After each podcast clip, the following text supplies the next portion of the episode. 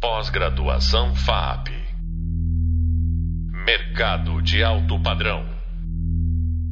Olá, bem-vindos ao podcast da disciplina Gestão da Inovação. É, eu sou o professor Marcos Batista e hoje vamos falar sobre transformação digital. Para falar sobre esse assunto, contaremos com o nosso convidado, Reginaldo Pereira. Reginaldo Pereira é sócio fundador do Grupo Inova, apresentador do programa Inova 360 e do reality Batalha das Startups na Record News. A transformação digital ela é uma mudança de mentalidade que pessoas e empresas passam com o objetivo de se adaptarem e acompanharem os avanços tecnológicos que não param de surgir. E não há pessoas e negócios no mundo que não tenham sido impactadas por isso. Mas a transformação digital não diz respeito apenas ao processo de digitalização de produtos e serviços que, de alguma maneira, facilitam nossa vida de algum modo. É, o termo é mais usado no mundo dos negócios quando o foco é estar atento às exigências de uma nova realidade. Quando muda a maneira com que nos relacionamos com os nossos usuários, como, por exemplo, mudou o jeito de gravar e enviar dados, mudou o jeito de buscar informações, de pesquisa, mudou o jeito de procurar emprego, o jeito de alugar um filme, é, o jeito de uma série de coisas, na verdade, e que às vezes nem damos conta dessa transformação. É por isso que transformar digitalmente uma empresa não é uma tarefa fácil, exige uma postura mental Existe um apoio cultural dentro da organização para essa transformação. E é diante dessa nova mentalidade e de transformação que vamos abordar o jeito startup de ser. E com isso, os novos modelos de negócio que surgem a partir de problemas que não são resolvidos e de necessidades que ainda ninguém atendeu. É, sobre isso, já havíamos falado no vídeo 1, é? onde falamos sobre novos modelos de negócio que surgem após eventos como crise, tecnologia emergente e como elas estão se adaptando a essa nova era. Os tópicos aqui que serão abordados são transformação digital, como surgem os novos modelos de negócio e o jeito startup de ser. E, e não há pessoa melhor para debater esse tema do que o Reginaldo Pereira, que nos últimos anos acompanhou de perto centenas de startups e modelos de negócios digitais. E, bom, e sem mais delongas, já quero fazer algumas perguntas é, para que você, Reginaldo, é, oriente e transmita um pouco da sua vivência é, para os nossos alunos sobre esse tema. Então vamos lá. Reginaldo, muito prazer, obrigado por estar aqui é, dê as suas boas-vindas e a gente já vai começar com algumas orientações básicas aí para os nossos alunos. Prazer imenso estar aqui com você, com todos os alunos. Tá? Espero poder contribuir um pouco com a nossa experiência aqui do Batalha das Startups, do programa de TV, mas também com o dia a dia de negócios. Afinal, já são quase 50 startups que são aceleradas ali no Grupo Inova, na aceleradora Inova Hub, faz parte, faz parte do, do nosso projeto. É, e, além do mais, as mais de duas mil startups que a gente acompanhou ao longo dos cinco anos de Nova 360 na Record News. Então, tem bastante história para a gente contar. É, estou aqui à disposição. Vamos embora, vamos para cima. Ah, legal. E algumas eu passei de perto com você aí, né, Reginaldo? E, e, e eu penso assim, né? Tudo que, que passa não é mais o mesmo. Né? É, quando eu volto para minha casa, ela não é mais a mesma. Quando eu retorno para o escritório, não é mais o mesmo. Nem eu sou mais o mesmo. Né?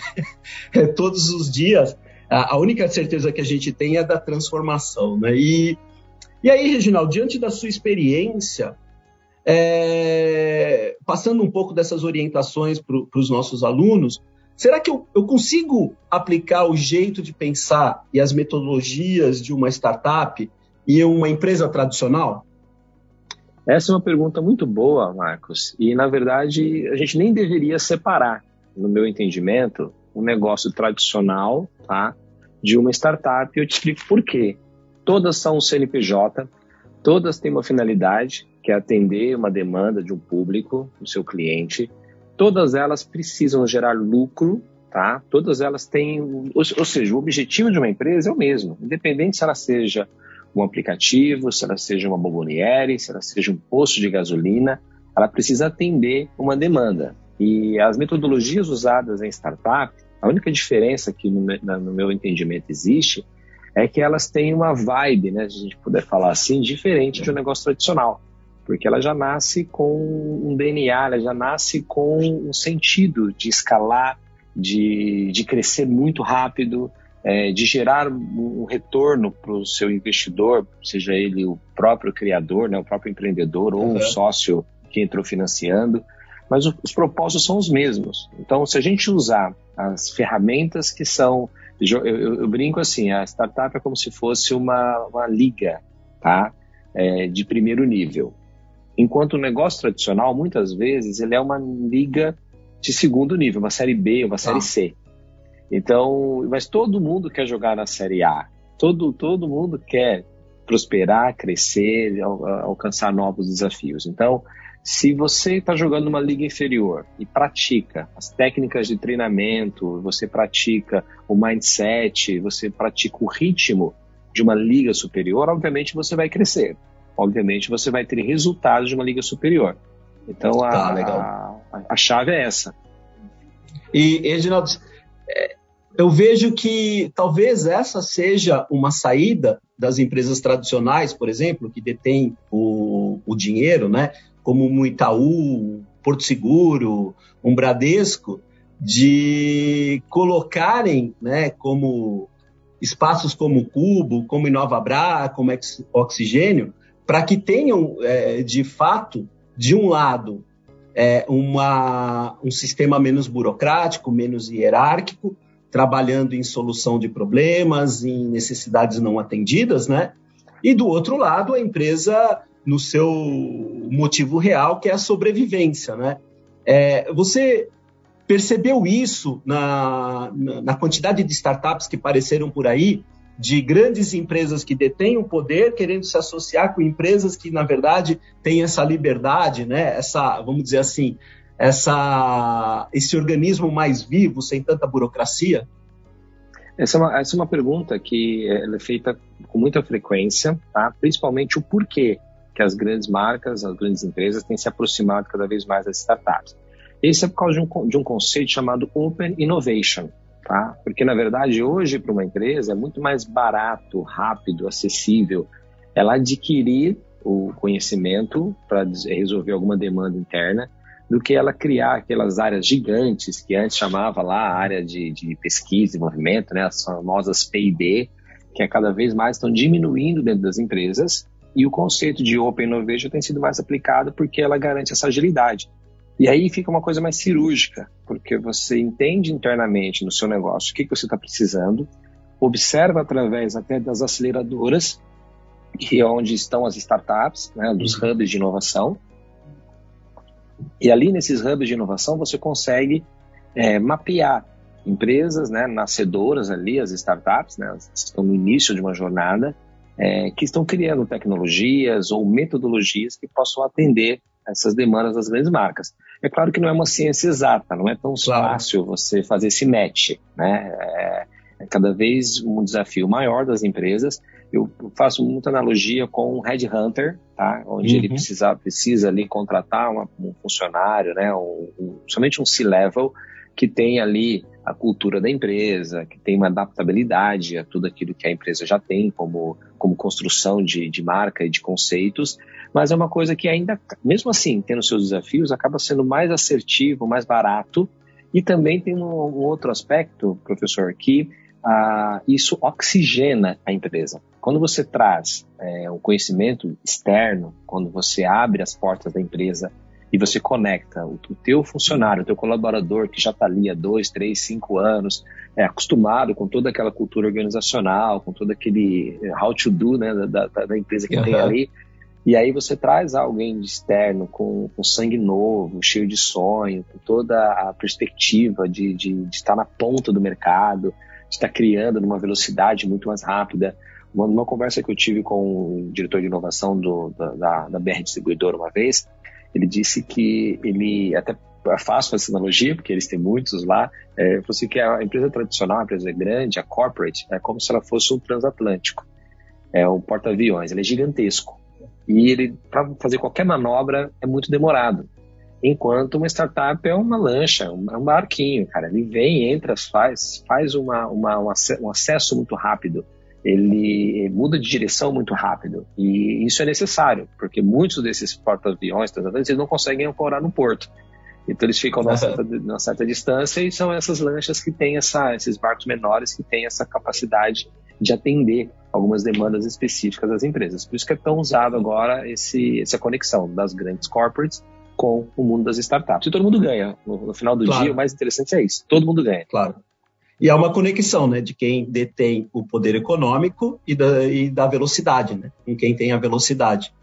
E, e Reginaldo, pensando, pensando no, no, nessas tecnologias né, emergentes, e a startup ela se utiliza de uma tecnologia para é, ganhar escala, para realmente resolver alguns problemas desse mundo digital, é, nós tivemos aí algumas que saíram do laboratório e se conectaram, né? Inteligência artificial, Big Data, internet das coisas, realidade aumentada, realidade virtual, 5G, ou seja, todas elas que saíram do laboratório se conectaram e fazem parte do nosso dia a dia.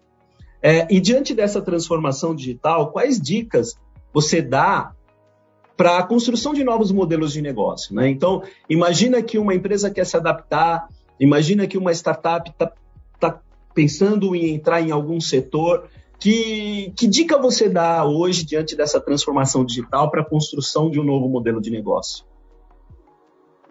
É, essa, essa é uma questão muito importante, porque a tecnologia ela é cara, ou não. A tecnologia ela é imprescindível, ou não. A tecnologia ela é o core do negócio, ou não. Então, quando a gente começa a questionar o uso da tecnologia, e eu gosto muito até levantar essa bola contigo é muito fácil, porque você é um questionador, né? Eu conheço pelas tuas palestras, uhum. pelas tuas mentorias, você sempre questiona o óbvio. É, o que eu vejo é muita, muitas vezes o projeto ele gasta muito tempo, muita energia na fase inicial com tecnologia, onde deveria ser o contrário. A uhum. fase inicial dos projetos precisa ser validada, ela, ela pode ser uma, ela precisa ser pesquisada. O MVP não precisa ser o estado da arte de tecnologia. Então, a minha principal dica para qualquer negócio, seja ele uma startup, seja ele uma empresa tradicional, seja até uma big corporate, quantos casos, professor, a gente vê de grandes empresas que gastaram milhares de reais e não conseguiram usar tecnologias é, contratadas? Isso é muito comum no mercado. E isso acontece também em startups. Eu, fui, eu tive esse, essa experiência é, negativa na minha primeira startup, onde a gente contratou uhum. uma tecnologia muito cara, montou um time muito caro e o fôlego acabou no meio do caminho e a tecnologia nunca ficou pronta. Enquanto concorrentes que fizeram tecnologias mais acessíveis, mais baratas, usaram aí templates, usaram é, alguns sites até prontos, prosperaram e quando provaram o seu valor de mercado, quando construíram uma determinada base de clientes, aí sim investiram em muita tecnologia e cresceram, então aí até hoje no mercado. Então, o principal aprendizado que eu posso compartilhar com vocês é faça uma análise crítica, tá? Não deixe o vampiro tomar conta do banco de sangue, porque muitas vezes a gente coloca o CTO e ele quer, claro, fazer o estado da arte da tecnologia, ele quer fazer a coisa perfeita, e não que não possa ser feito, que não tenha que ser feito, mas isso precisa ser feito dentro de um cronograma, tá? De de um business plan muito bem estruturado, onde você tem fase de implementação de tecnologia. Tá? E, claro, é, todo mundo espera que a, que a startup surpreenda com uma nova tecnologia. Todo mundo espera, é uma expectativa que o mercado tem, que os investidores têm, que os clientes têm. Só que você, como líder do projeto, precisa ser muito atento a isso, porque muitas vezes você cai no conto da sereia, onde uhum. você acaba queimando etapas, gasta dinheiro numa coisa que ainda não está validada e aí, você, se você precisar mudar no meio do caminho, vai ficar muito caro. Então, a dica principal é essa: ó, seja muito atento ao timing, ao momento. Faça a pergunta: é hora de eu investir nessa tecnologia? É hora de eu fazer esse upgrade de sistema? É hora de eu implementar essa funcionalidade? Não é melhor eu testar um pouco mais, eu validar um pouco mais com o cliente? Uhum. Não é melhor eu ter uma estrutura? E aí, quando você vai buscar também o investimento, você vai apresentar para o seu investidor um plano de implementação estruturado, validado, E aí você vai ter mais chance de captar o recurso. O recurso virá no tamanho certo, porque também é outro problema que as startups, eh, qualquer empresa também tem, é pegar o cheque correto, porque você precisa ser muito assertivo nessa hora. Se você pega o cheque muito pequeno, você para no meio do caminho. Se você pega uhum. o, cheque, o, cheque, muito grande, você se atrapalha todo. A gente vê aí um monte de, de startup que jogou dinheiro pela janela e, infelizmente, o projeto naufragou. Então, são os aprendizados, mas a tecnologia, só um último, um último item sobre isso, ela precisa ser muito pesquisada, muito mapeada, ela, ela não precisa é, ser para inglês ver, como a gente tinha essa expressão aqui no Brasil. Tá? A tecnologia ela precisa atender uma função, ela precisa ser muito assertiva, ela precisa ser estudada. É, e a minha dica é, geralmente, o, o, se a startup já é criada por alguém de tecnologia, então é pior ainda, porque aí esse é natural que o founder, por ser também CTO, por ser também aquele que desenvolve a tecnologia, ele muitas vezes ele, ele tem assim aquela, aquele ímpeto de provar que ele é um ótimo CTO, que ele tem uma ótima tecnologia, e ele acaba gastando muito tempo só nisso. Uhum. E aí precisa ter alguém do lado, a minha, a minha, meu conselho é que você tenha alguém maduro, alguém de business, alguém de negócio, para ir validando esse time, para que você não, não, não, não crie algo enviesado. Porque, de novo, o martelo enxerga tudo como prego. Então, Exatamente. você tem alguém que é de tecnologia, a tendência é essa pessoa resolver, querer resolver tudo com tecnologia, e aí o modelo de, de negócios muitas vezes fica em segundo plano porque está focado só na tecnologia. E aí tem o problema de quem não é de tecnologia, é leigo de tecnologia, é muito bom em negócios. Aí ele tem a modelagem de um negócio, ele vai contratar a tecnologia e aí ele precisa também calibrar para que não despreze a tecnologia, para que não faça um puxadinho, uma coisa ali que não pare de pé, mas que também não seja seduzido a tentar criar uma coisa que seja muito além da, daquilo que a startup precisa. Se você, Legal. como empreendedor, conseguir calibrar isso, e aí isso você pode repetir para todos os outros as outras áreas da empresa. Calibre isso também no marketing, calibre isso também na parte jurídica, calibre isso em todas é, as áreas da empresa, que aí você vai ter o teu negócio na sua mão e a tua gestão ela vai ficar muito mais facilitada. Né? Não estou falando que seja simples, não estou falando que seja fácil, mas eu estou falando que é necessário você ter esse pensamento para a condução de um negócio que vai crescer e vai prosperar. Bom, legal, Reginaldo. E, e, e pensando na, no pós-pandemia, né? Porque quando, quando a gente tem uma crise, que ao mesmo tempo a gente tem uma tecnologia emergente, ou seja, dois eventos se, se cruzando, naturalmente surgem novos modelos de negócio. Né? A história mostrou isso. Então, 2007 e 2008, tivemos a crise econômica mundial, e uma tecnologia emergente que foi o primeiro smartphone, né, o primeiro iPhone, que trouxe uma característica de interface do mundo digital com o, o usuário que é fantástico e é que até hoje é, a gente utiliza. E quando a gente percebe essa conexão, né, esse, esses eventos se cruzando, é, naturalmente surgem novas oportunidades que são algumas startups que estão incubadas, resolvendo um problema aí que ninguém resolveu, uma necessidade que ninguém atendeu. Pensando que a Covid-19 trouxe né, uma crise e novas tecnologias apareceram, é, que dica você dá aí é, de alguns negócios que podem ser mais afetados e quais são os setores que você acha que se apresentam é, mais mudanças aí? Se você tivesse que dar uma dica, olha, existe oportunidades em tais setores, existe um perigo muito grande em tal setor. Essa é uma questão, professor, que eu gosto muito, mas muito mesmo de falar. Tá? A gente podia conversar aqui horas sobre esse, sobre esse assunto. Por quê? É, obviamente, a sociedade está num desenvolvimento e cada vez isso vai ser mais rápido. Até porque o nível uhum. de conhecimento, a base de conhecimento, a base de desenvolvimento é, já é muito maior. Então, um programador que começa a programar hoje, ele, ele já tem centenas de tá. milhares de códigos de tecnologia desenvolvidas. Então, obviamente, ele vai ter muito mais facilidade de aplicar conhecimento do que um programador de 10, 15 anos atrás. Isso se repete em todos os segmentos da sociedade. Então, um médico hoje, na formação dele, ele consegue ter muito mais conteúdo à disposição, muito mais metodologias, muito mais práticas é, e protocolos do que havia há 5, 10, 15 anos atrás. E isso vai se acumular cada vez mais. Então, Primeiro ponto é, isso não é uma coisa restrita à área uhum. da saúde, por exemplo, que foi muito impactada, mas se você pega a área da saúde, ela só é a vedete, que estava mais a, a, pública, porque isso aconteceu uhum. em todos os segmentos. Então, a área da construção civil teve que se adaptar porque você teve os protocolos de saúde e você teve queda de, de receita e você teve que construir mais rápido, construir melhor, construir mais barato. É, você, isso se repetiu na indústria automobilística, que passou por todas as, modela as dificuldades. Tá? Primeiro ninguém andava, agora todo mundo quer andar, e aí aumentou-se a demanda de uhum. por carro, porque ninguém quer andar mais no transporte público, porque todo mundo fica com medo de se alguém espirra do lado. Então todo mundo quer estar no seu próprio veículo. E isso vai se repetindo em todos os segmentos. Tá? A, minha, a minha visão sobre isso é muito pragmática. A minha visão é o seguinte: todos nós nascemos e trabalhamos com nossos dons, com as nossas crenças, com os nossos princípios e com os nossos talentos. Tá? Cada um de nós brilha o olho para determinado setor. Então, a minha, a minha sensação é: não fique olhando que o, a, a, o campo do vizinho é mais verde que o seu.